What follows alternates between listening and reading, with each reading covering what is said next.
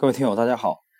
呃，我们继续来进行这个杰西·利弗莫尔的这张新专辑的第二集啊。我们来谈杰西·利弗莫尔传奇的交易人生，来破解杰西·利弗莫尔交易之谜。我们在上一集谈到了1906年，杰西·利弗莫尔呃遭受了零一年的这个失败。一九零一年的失败，他对这个零一年失败呢进行了这个反省，然后呢，零六年呢判断正确，但是最终被扫地出局，被谁扫地出局？被市场啊，由于仓位过重和入场过早。那么时光进入了一九零七年，一九零七年在杰西·利弗尔一生当中啊，占有一个非常重要的呃地位。为什么？因为他是他的交易系统的首次的。大放异彩。那么，一九零七年的这个交易呢，我们去复盘了以后呢，实际上它跟一九零六年是有渊源的。为什么？因为一九零六年，大家去研究一下阿利弗尔的这个做手回忆录和大做手操盘术，你会发现，他当时是做空了当时的热门的股票，李丁啊和北方铁路啊，大北方铁路。关于这个大北方铁路呢，我之前曾经讲过。我们在之前花了很多精力去研究杰西·利弗莫尔的时候呢，这个股票呢跟詹姆斯·吉恩有很深的渊源啊，所以他当时做空了两只热门股票，是凭对盘面的这种直觉来做空的。但是随后做空不久，美国的加利福尼亚发生了剧烈的地震啊，强烈地震。那强烈地震嘛，也导致恐慌情绪，所以这个。这个操纵这个股票的庄庄家集团，它的资金啊出了问题，所以它股铁路股啊暴跌，李丁和北方铁路都是铁路股票。那么就这一次操作啊，他就赚取了二十五万美元啊，这是他很出色的一次做空的这个成功的这个操作。然后呢，在市场最恐慌的时候呢，他反手啊做多平仓了。那么交易结束以后，他的资金已经达到了啊七十五万美元。这是在一九零零六年的做空的啊两只铁路股获利。进入零七年以后呢，杰西·利弗莫尔呢，他在不断的寻找更优秀的做空的机会，他不断的通过。用空单入场啊来测试，这个时候呢，他已经有了这种用侦查性的仓位啊来测试测试市场的这个头部啊做空嘛，你肯定要测试头部嘛啊，尝试呃来建这个空单来获利。但这个过程中呢很有意思，因为市场的这个头部啊，它是一个区间啊，它不是一个点，对吧？它并不是一个头肩顶的那个尖而已，它是一个区域。这个区域当中呢，市场不断的会创出一些次高点啊，甚至新高点，虚假的一些假突破。那么这样的话，就会把它入场的这些空单呢，啊，给扫掉了，啊，实际上就给平掉了。这来来回回测试了几次以后，那么利弗莫尔先生呢，已经亏掉了二十五万美元。同时啊，同志们，在那个年代啊，二十五万美元。那么这个时候呢，实际上他是需要非常非常耐心啊，要避免零六年那个错误，入场过早，而且仓位过重。然后呢？他在明显的准备做空美股，已经尝试尝试性的用侦查性仓位做空美股，并且亏损二十五五万美元的基础上，啊，因为他这个人呢很懂得休闲啊，我我们知道他去佛罗里达钓鱼啊，喜欢佛罗里达钓鱼。然后呢，这年的夏天啊，天热的时候，他也按照惯例安排呢去欧洲休假去了啊，度假。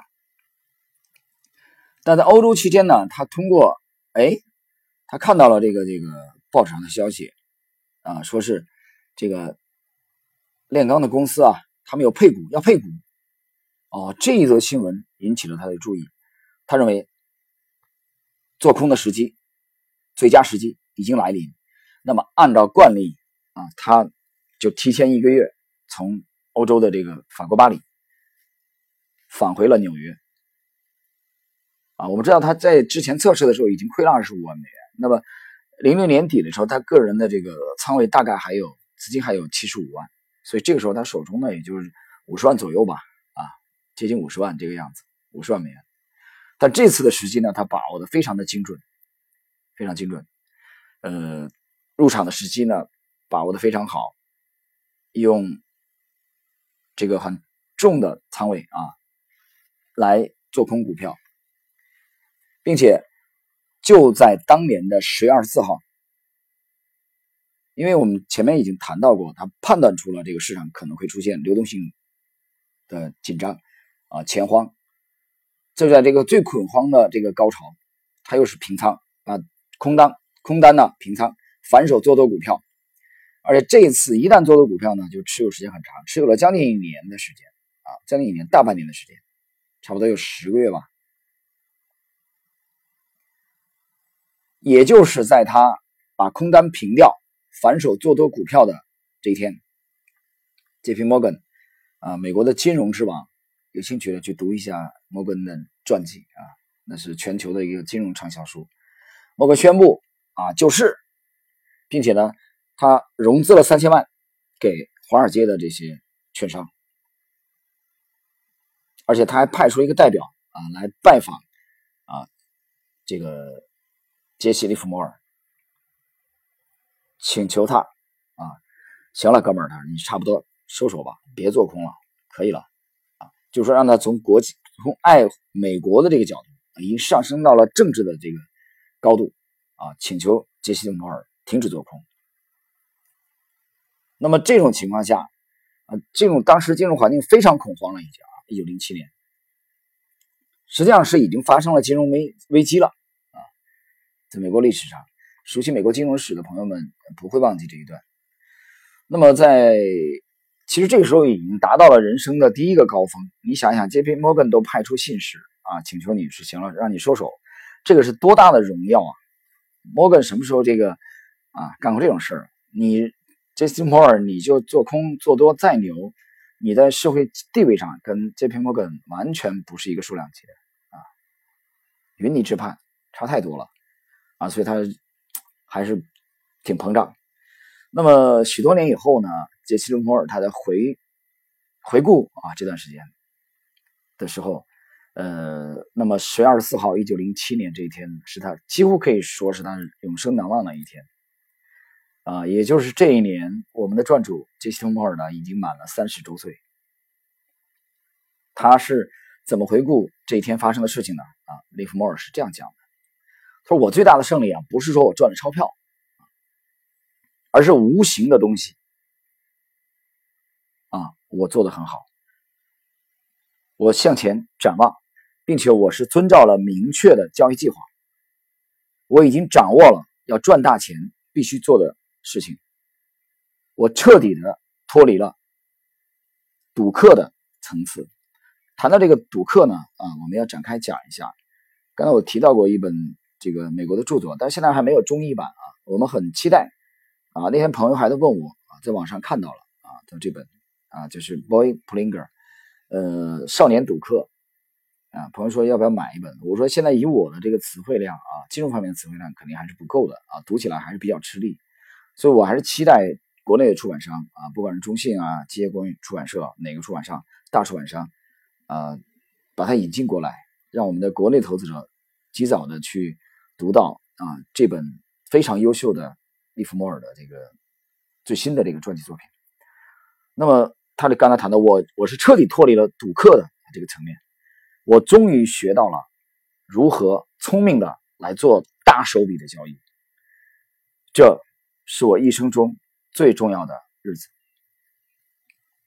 同志们，这是一九零七年杰西·利莫尔先生满三十周岁啊，他从事交易呢已经达到了十五个年头啊，有人都说他是天才，是天才，天才也经历了十五个年头才。彻底的奠定了他的辉煌，啊，第一次的人生的这个高峰就是一九零七年做空。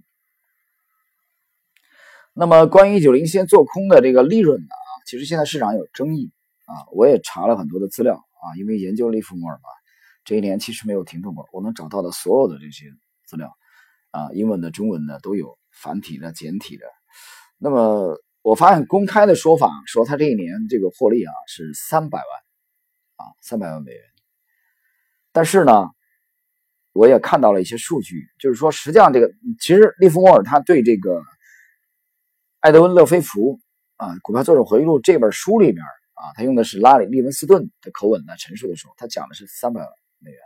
实际上，这三百万美元我查了数据以后呢，实际上有相当一部分呢是在之前就已经有盈利了，也就是说，他那一年的盈利大概也就是一百多万美元啊。现在大概有两种说法，一种是盈利一百多万，另外一种是盈利三百万啊。所以这里面有一个背景材料也跟大家交代一下。另外一点，我也要展开说一下啊，在现在研究所有所有研究利弗莫尔的书籍里边，最著名的一部就是一九二三年出版的。啊，他当年已经满四十六周岁了。这个艾德温·勒菲弗的《股票助手回忆录》啊，很多人在讲这本书到底写的是不是这个杰西·利弗莫尔，或者说这本书到底是不是他的亲笔？我这里跟大家交代一下啊。通过对这个杰西·利弗莫尔的研究呢，我发现这本书还真不是他的亲笔，这本书的确是埃德温·勒菲弗。写的编写的，但是埃德温·勒菲弗这个著名的财经记者，他是采访了杰西·利弗莫尔，明白吗？以杰西·利弗莫尔为原型，创作了拉里·利文斯顿。由于是财经小说，所以它这里面的大部分情节是吻合利弗莫尔的交易人生，但是有一些细节啊，是有一些这个呃出入的，有一些出入，你不能完全的对号入座。所以，为什么这本书这么经典啊？它有很浓厚的杰西·摩尔的色彩，有很多的这种呃反省教育的这些语录啊，我们可以直接理解为它出自杰西·利弗莫尔之口。好，我们继续。那我们回顾他一九零七年的这段交易，我们发现利弗莫尔先生呢，实际上他已经具备了啊一个。优秀的交易者的这种思考的模式，我们知道他早年从对赌行，从这个一个黑板报童来抄写价格开始的时候，对赌行开始玩的时候，他面对的就是很多的标的啊，他可以做空棉花，可以做多棉花，可以做空小麦啊，可以做多黑麦啊，可以做多股票啊，也可以放空股票，所以有股票有期货啊，甚至还有债券。就这个时候，它已经是一一种宏观的交易策略。就从他加入这一行开始，他并不是说只知道股票啊，只会做股票，不是的。所以你要注意这一点。那么到零七年的时候，杰西·利弗莫尔呢，我们回顾他的交易，发现他已经很注重基本面和技术面的结合了，不是吗？他看到那则配股的消息，对不对？和他的这个。整个交易体系相结合，那么提前返回纽约，开始大手笔的做空，等于七十五万已经亏了三分之一了，同志们，呃，只剩三分之二了资金，但是大获全胜。那么一九零七年的重要性，我们怎么强调都不为过啊。其实这个重要性呢，丝毫不亚于他人生的顶点一九二九年。当然，一九二九年我们在后续呢还会花呃。精力重点的去剖析它。那么随后呢？从一九零七年，杰西·摩尔一跃啊，三十岁为美国人所知啊，红遍美国，可以说啊，红遍了华尔街，都知道他是谁。之前谁知道他是谁？但是呢，很奇怪啊，这次达到顶点以后呢，随后我们的杰西·摩尔先生经历了长达七年之久的低迷期啊，这。他低迷到什么程度？低迷到他甚至要求破产，啊，申请破产保护。这中间经历了七年。那么，他的再度的崛起，啊，东山再起，是第一次世界大战爆发以后，啊，爆发以后的这个事情了。那个是通过经典的柏林钢铁崛起的。忍耐了六周的时间，后后边呢有这个系列的这种啊，我们的节目会继续的跟踪这个呃专题。那么谈到这里的时候呢，我们发现杰西·利莫尔先生呢，在从一个小童成长为一个优秀的股票作手，成长为一个具有宏观交易视野啊和交易体系，既讲究入场时机，又注重仓位的这个控制。那么在在三十岁的时候呢，实际上他的整个的交易体系啊。啊，我们我们认为已经出具了规模，啊，已经呈现出了一种雏形。虽然说这个金额啊获利幅度比较大，但是我们把我把它定义为还是具备了一个雏形啊，一个职业交易者的雏形的这种阶段。呃，讲到这里，我们要再次强调一下啊，那么很多的业余的投资者，他们业余到什么程度？我觉得脑子都是业余。啊，我经常讲，三楼的人就是三楼的命，十五楼就是十五楼的命，视野不一样，思维模式不一样，高度不一样，是不是？你跟他讲大潮已经来了，很多人要被洗白，他跟你说我们家啊，对我们家这个是吧？那下个月等会儿晚上要去啊，去哪里聚会啊？我领导可能还给我加了点奖金，你们完全不是一个层面的。啊，你跟他谈宏观，你跟他谈贸易战，啊，你跟他谈全面遏制，你跟他谈 WC 的巨降，啊，你跟他谈大放水，会谈身边的这个宇宙第一泡沫，会对我们身边每一个人无人能够置身其外的，在这个新周期里边，你迈错了脚，站错了队，前四十年前半生的财富可能会彻底的被洗掉的时候。他跟你说：“我又泡了一个妞。”他跟你说：“啊，能不能来点正能量？”所以完全不是一个层面。那么对利弗莫尔先生的研究，这里边有一个重要的，为很多的业余的交易者听有所忽视的啊，我最后强调一下，结束我们今天的第二集的内容。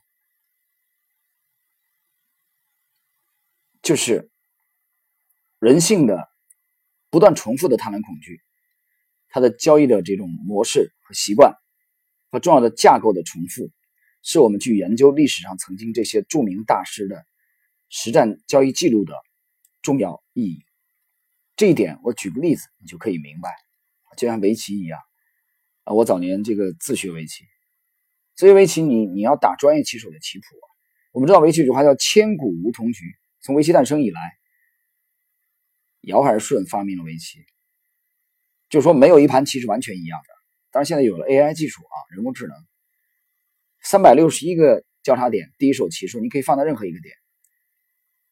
第二手的时候三百六十个选择，第三手三百五十九个选择。啊，我小时候当时我们算的是三百六十一的阶乘呢，变化无穷，千古无同局。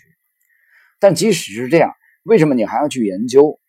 之前已经下过的经典高手的棋呢？因为这里面有一些很经典的进攻、防守的结构、棋形和定式和手筋啊，它会不断的重复，不断的重复，这就是我经常讲的共性。那么 Lexi 这个模型的锻造，呃，整个也是站在了这个共性的高度，提炼出这个普世的，不但中国股市适用。越南、缅甸、委内瑞拉都可以，美国美股也一样啊！我不管你有没有涨停板，都是一样的，都通用的。所以研究利弗莫尔也是这样，研究维莱奥尼尔也一样，每一位大师都是这样。所以我们的结论是，许许多多的至今还徘徊在业余水准的人，要高度的重视这句话：历史不断重演。从这句话里边去站在前辈的。这些伟大的交易作手的肩上，来锻造自己的交易体系，走向自己的交易辉煌那一天。好了，各位听友，今天呢，我们去剖析杰西·利弗莫尔的这个传奇交易人生啊，解开利弗莫尔之谜的第二集内容就到这里啊。我们在下一集当中将继续的沿着编年体的这个顺序啊，从零一九零七年之后去剖析百年美股第一人的传奇交易经历。好，我们今天就到这里，谢谢各位。